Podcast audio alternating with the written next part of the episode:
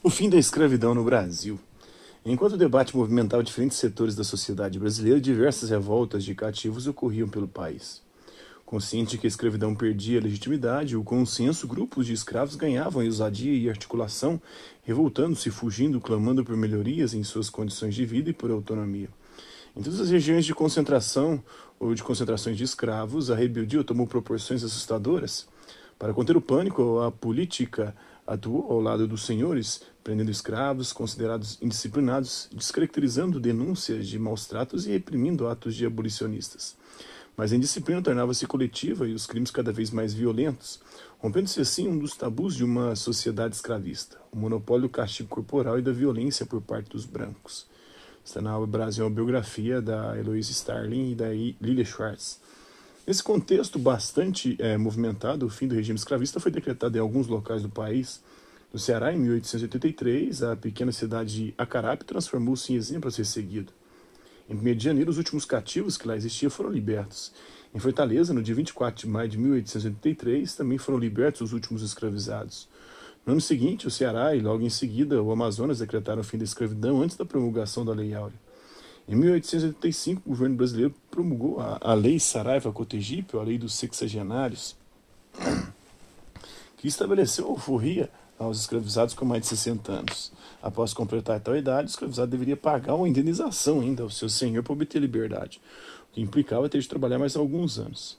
Essa lei foi recebida com muitas críticas pela opinião pública, já que a expectativa média de vida dos africanos escravizados era bem mais baixa que o limite legalmente estipulado.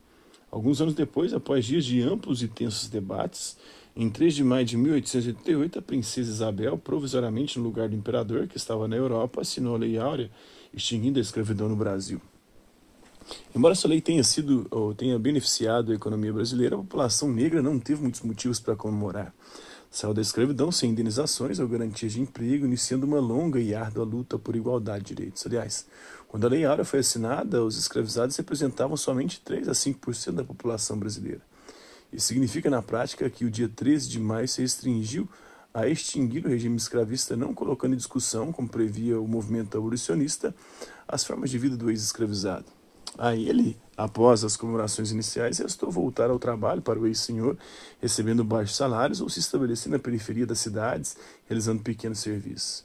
É importante lembrar que a lei, que não contemplou de forma inclusiva os ex-escravizados, não agradou os fazendeiros. Muitos proprietários rurais esperavam que a abolição fosse acompanhada do pagamento de indenizações por parte do governo. Como as indenizações não foram pagas, o governo imperial passou a ser visto como um traidor por muitos membros da aristocracia rural. Estes então passaram a fazer oposição ao império, adotando os ideais republicanos que cada vez mais cresciam no país. Esses republicanos de última hora, ou republicanos do 14 de maio, como ficaram conhecidos, aderiram a tais ideias apenas porque se sentiam lesados e passaram a pedir o fim da monarquia no Brasil. Então, reflito, no século XIX, o desenvolvimento pseudocientífico de teorias racistas embasou o comportamento preconceituoso e discriminatório a respeito da diversidade sociocultural. Mesmo após a abolição da escravidão e a deslegitimação dessas teorias no decorrer do século XX, o racismo persiste. O que você pensa a respeito disso? Você já foi vítima de racismo ou presenciou atitudes racistas? O que fazer nesses casos? Então, direito à memória. Você sabe o que se comemora no dia 20 de novembro? Anualmente, em diversas cidades do território nacional é celebrado nessa data e o Dia da Consciência Negra.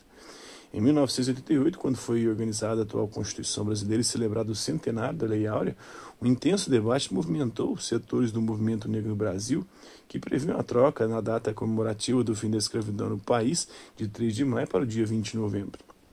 A liderança do processo então deixaria de ser atribuída à princesa Isabel e passaria a ser delegada a Zumbi, líder do maior quilombo de que se teve notícia no Brasil, o Quilombo dos Palmares. Dessa maneira, contestava-se a relevância da Casa Imperial para o fim da escravidão e ressaltava-se a importância da resistência dos escravizados em sua luta por liberdade. O passado era abertamente debatido, questionando a história tradicionalmente contada. O protagonismo negro transformava-se então em pauta coletiva em um país que procurava reconstruir a sua democracia. Era preciso, portanto, revisitar os chamados lugares da memória, indicando novas datas, atores sociais e narrativas.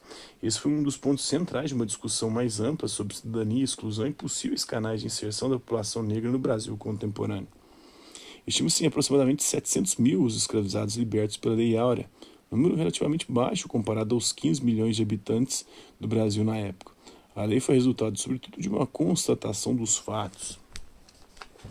Tem as marchas realizadas no Dia da Consciência Negra no Brasil, sempre dia 20 de novembro. Né?